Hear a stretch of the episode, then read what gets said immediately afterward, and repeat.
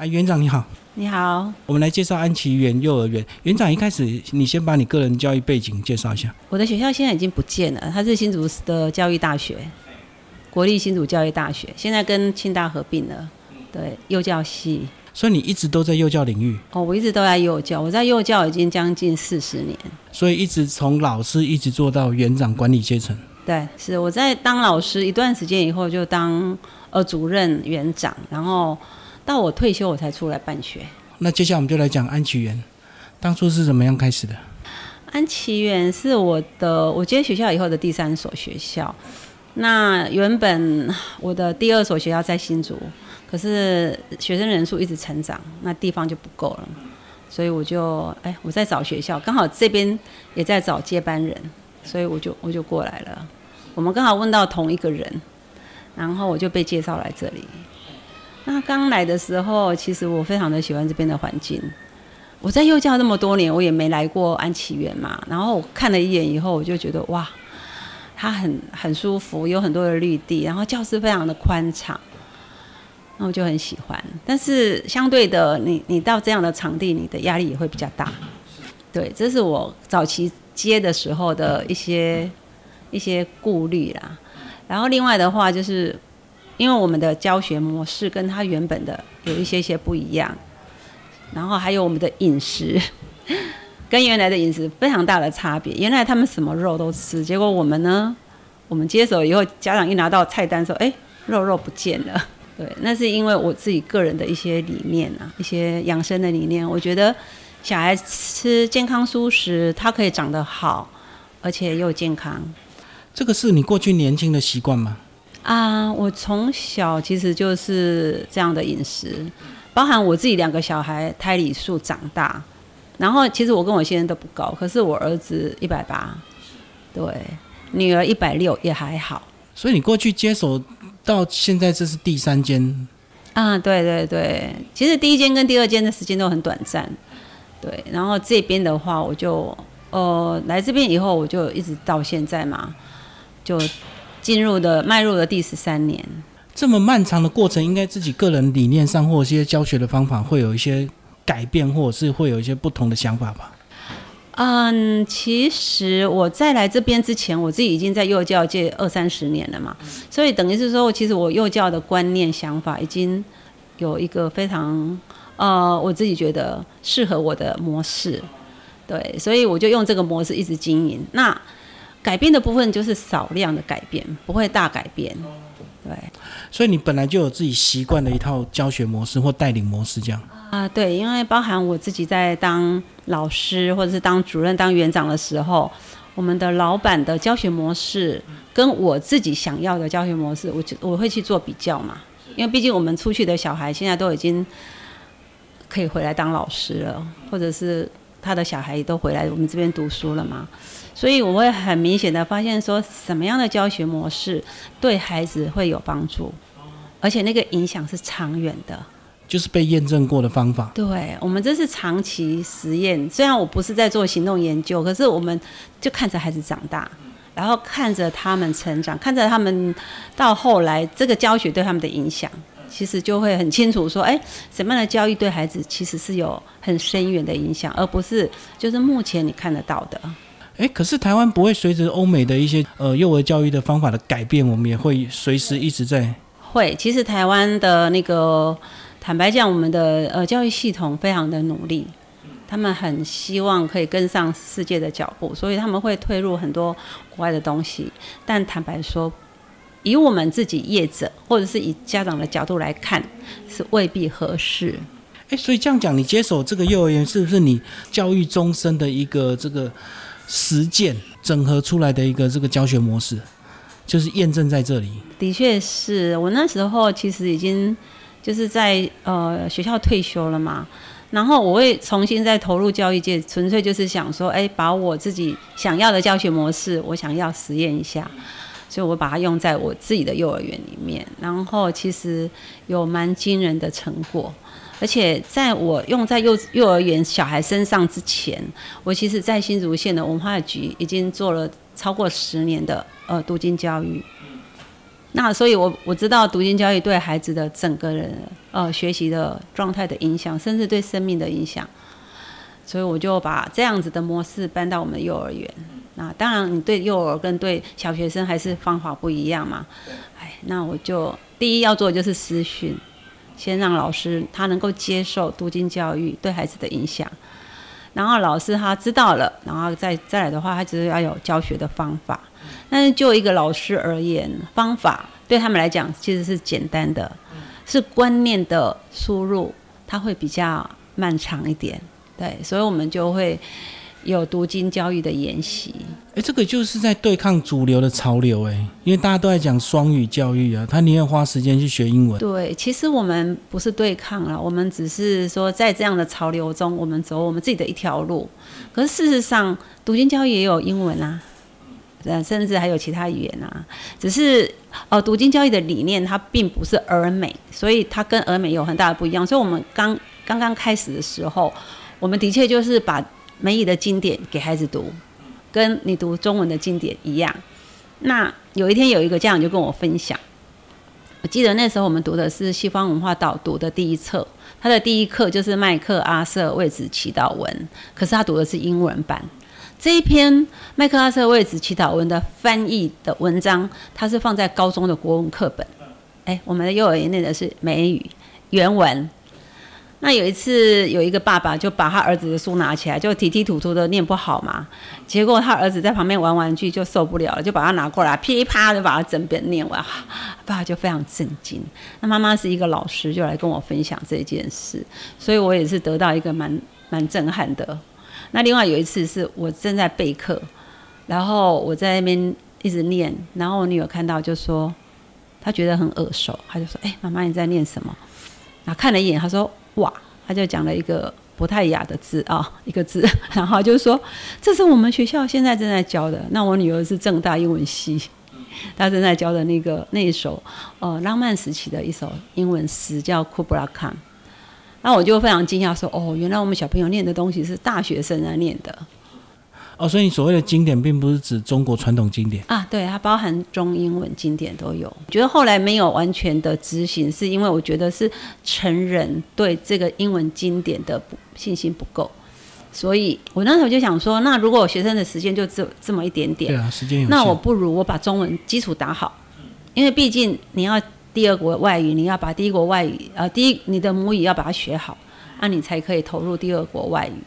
否则的话，那个第二国外语啊，你的外语会超越你的母语，你的母语会变成次文化。那这样的话，对我们的小孩来讲，是我觉得他们在不管在生生理、心理上都不健康的啦。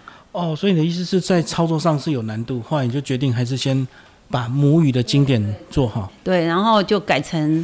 幼儿园就改成简单的日常生活用的一些生活美语，对，就是老师可以胜任的，那老师就不那么紧张了。然后我们就给给老师用 CD 啊，这样子有音档啊，那他们就不会有这么大的压力。刚讲是家长的心态，我相信在师资上也是非常困难吧？啊，对，没错，其实就是主要是老师对呃英文经典的教育，他们不那么熟悉，也。我觉得是信心上啊，嘿，不是很够。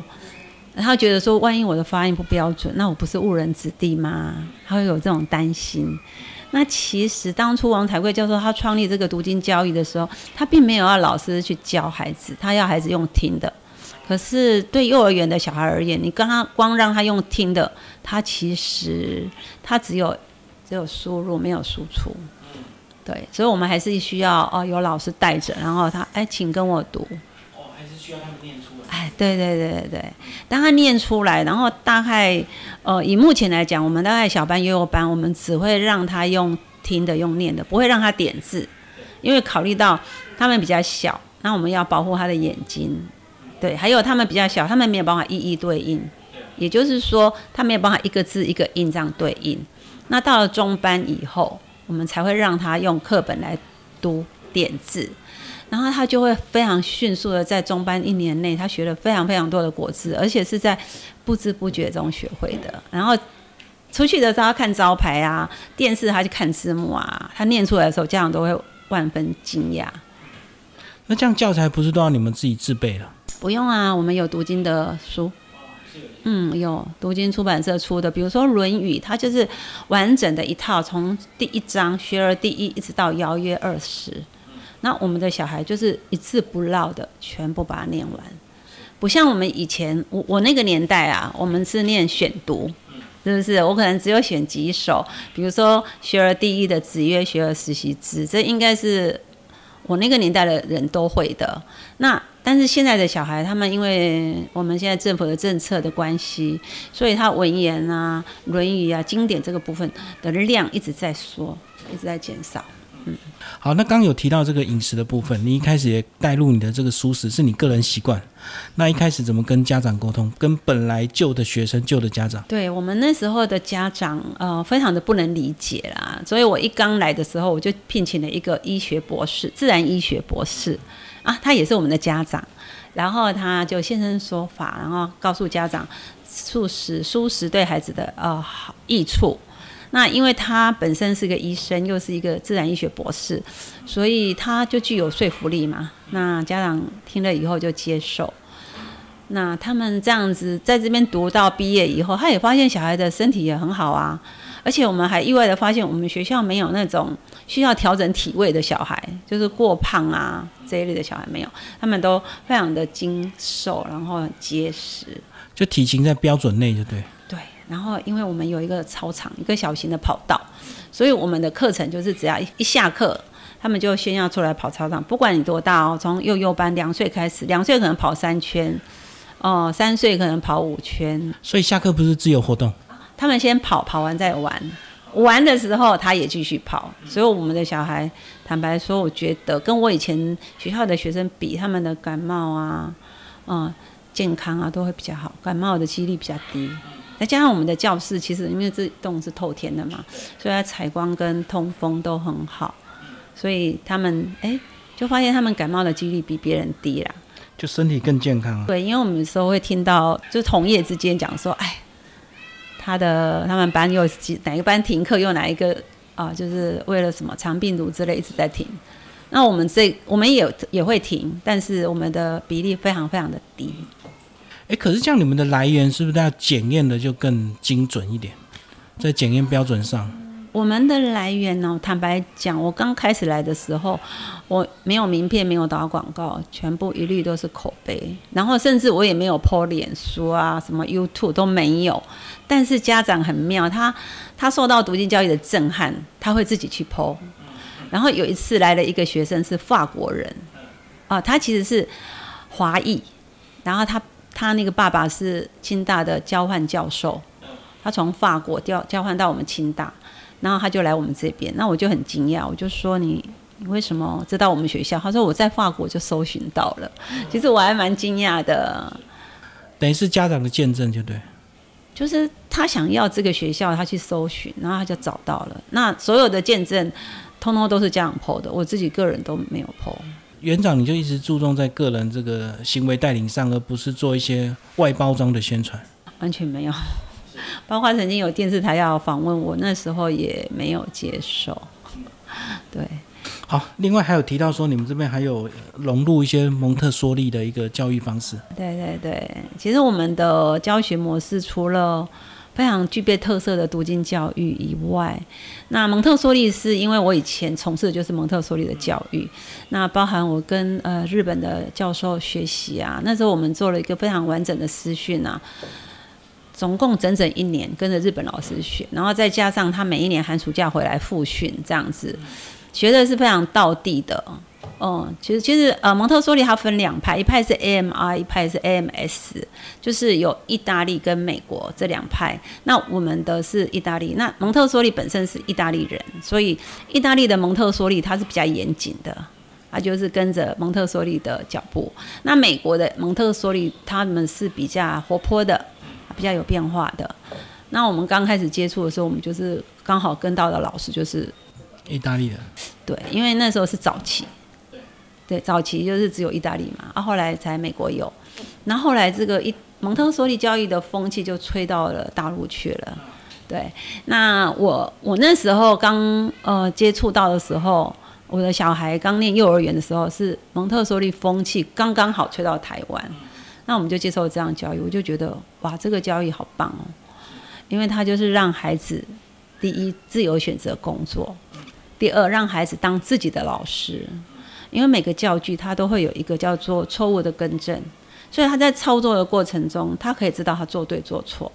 那如果不能的话呢？那第三就是老师来帮你做这个更正，那他自己去呃，等于是他是学习的主主要的人物哦。那我们的学习就是主要就是老师、环境、学生这样构成一个学习的三角。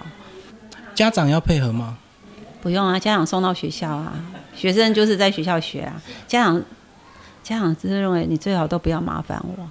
你在学校把所有的一切都学好，这样他最开心。而可是现在的作业很多都是要家长协助，家长我们从来没有作业，我们不要去打搅家长。我们只有在幼小衔接的时候，我们才会给他一点点功课，让他知道说：哎，你以后到小学哦。而且我们那个功课也是非常良心的，出在礼拜五，他至少有六日两天挪一点。要不然，其实如果双薪家长，他回来下班就很忙，很辛苦了。